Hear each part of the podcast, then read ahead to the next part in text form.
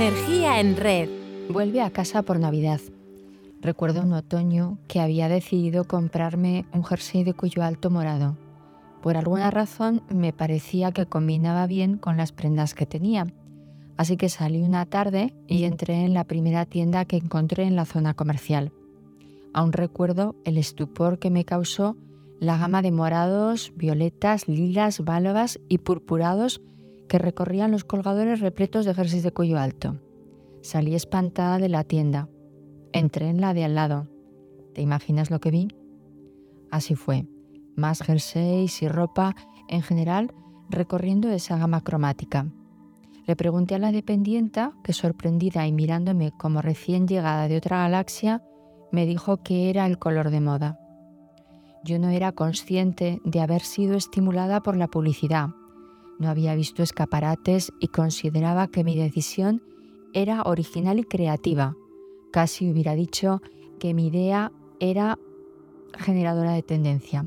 En fin, ese día empezó a interesarme el tema que hoy nos ocupa, la psicología de la publicidad. La psicología estudia la conducta humana y aporta mucho al mundo de la publicidad y del marketing. Estudiar cómo funciona la mente humana es esencial si queremos persuadir al consumidor de que adquiera un determinado producto. Y ello va a requerir conocer sus necesidades y motivaciones, pero también saber cómo incide en él la publicidad en función de sus características y forma de difusión. Antonio Damasio es un reconocido neurocientífico y médico neurólogo de origen portugués que en su libro El error de Descartes, la emoción, la razón y el cerebro humano, trata el mecanismo mediante el cual las emociones guían o sesgan el comportamiento y la toma de decisiones, y que postula que la racionalidad requiere una aportación emocional. Sostiene que el error de René Descartes fue la separación entre la mente y el cuerpo, entre razón y emoción. Y es que la mayoría pensamos que tomamos decisiones de compra basadas en un análisis racional de las alternativas, olvidando que nuestras emociones crean preferencias que hacen que nos decantemos por una determinada opción. Si el mundo de la psicología te interesa, seguro que has oído hablar del condicionamiento clásico y del instrumental. Pavlov es el padre del primero, que consiste en que el aprendizaje se produce como consecuencia del emparejamiento de dos estímulos, de tal modo que aquel que inicialmente era neutro acaba elicitando la misma respuesta que la de aquel al que se asocia. Esto llevado al mundo de la publicidad está en la base tan simple de asociar un producto con atributos agradables. La colonia que usa una persona que te gusta acaba gustándote. El condicionamiento instrumental, planteado por el psicólogo Frederick Skinner, es una forma de enseñanza mediante la cual un sujeto tiene más probabilidades de repetir las formas de conducta que conllevan consecuencias positivas y menos probabilidad de repetir las que conlleva problemas negativos. Si una empresa está muy segura de su producto, te lo dará a probar, segura de que habrá un antes y un después, y la competencia no será rival en el mercado. Piensa en esos cupones que te devuelven el precio del producto cuando sale al mercado. Y es que ya lo decía Sócrates, si quieres gozar de una buena reputación, preocúpate por ser lo que aparenta ser. Estoy segura de que estás un poco harto o harta de las cookies que debemos aceptar si queremos visitar una página de Internet. Y su propósito está claro, saber qué nos interesa, conocernos y poder personalizar la publicidad que nos llegará. Si el hecho nos pilla despistados, alucinaremos de ver en línea aquello que llevamos en mente. La psicología ayuda a la publicidad y al marketing a conocer a sus potenciales consumidores para persuadirlos. Una comunicación persuasiva trata de convencernos de que consumamos algo, utilizando estrategias como la reciprocidad, autoridad o simpatía. Ejemplos de esto los encontramos en la publicidad hecha por una persona conocida y admirada, que no teniendo nada que ver con lo que anuncia, avala con su credibilidad el producto o servicio. La escasez también es un reclamo, ya que las ofertas limitadas llaman la atención de los consumidores, creando la ficción de algo exclusivo o de alta demanda. Piensa, por ejemplo, en las filas que se forman a las puertas de algunos supermercados antes de que abran sus puertas tras anunciar las reducidas unidades que sacarán a la venta ese día. Las propias colas de gente funcionarán como un reclamo. Si todo el mundo muestra interés por eso, algo bueno tendrá, ¿no? Pensamos. Otro concepto muy ligado a la psicología social es la disonancia cognitiva, teoría propuesta por el psicólogo Leon Festinger y que explica que cuando lo que pensamos entra en conflicto con lo que hacemos, nos acaba resultando más fácil defender nuestras creencias o actitudes llegando al autoengaño que cuestionarlas y sentirnos obligados a cambiar de conducta.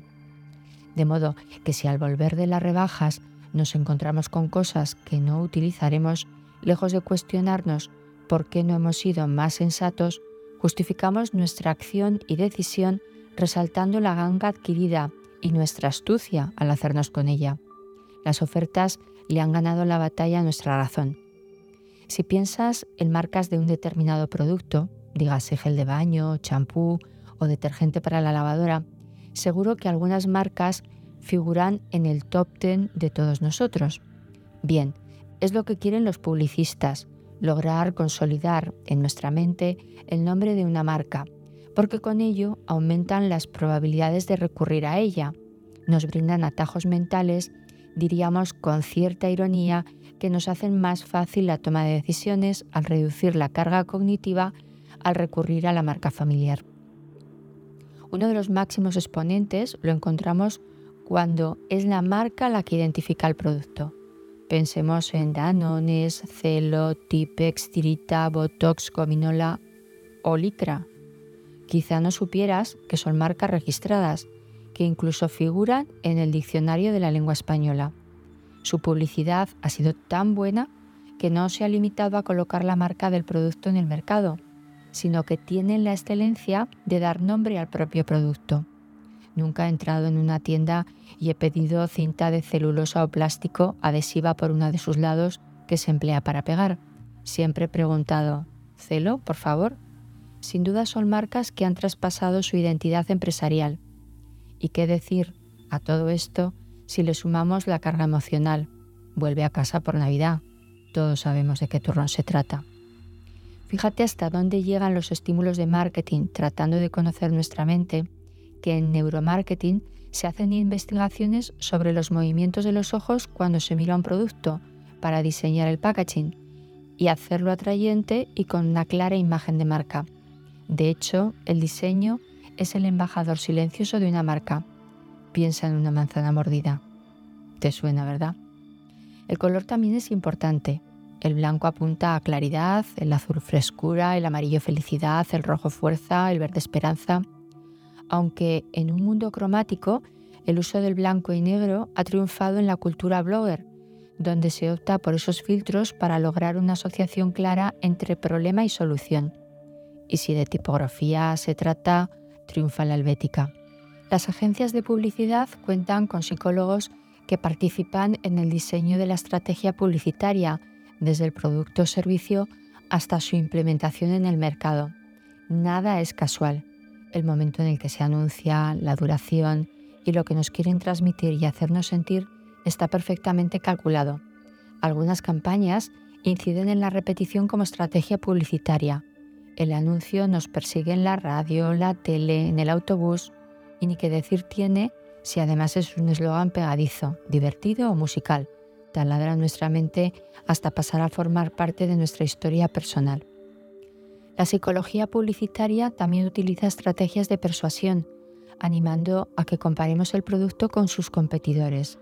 En otras ocasiones se define muy bien el público diana de la campaña, buscando que se vea proyectado en los valores que se presentan en la publicidad, sea una vida saludable o segura. Y no vamos a negarlo, hay estrategias publicitarias que se basan en técnicas psicoanalíticas que presentan el producto como solución a nuestros problemas, sean dolores varios o la búsqueda de la eterna juventud.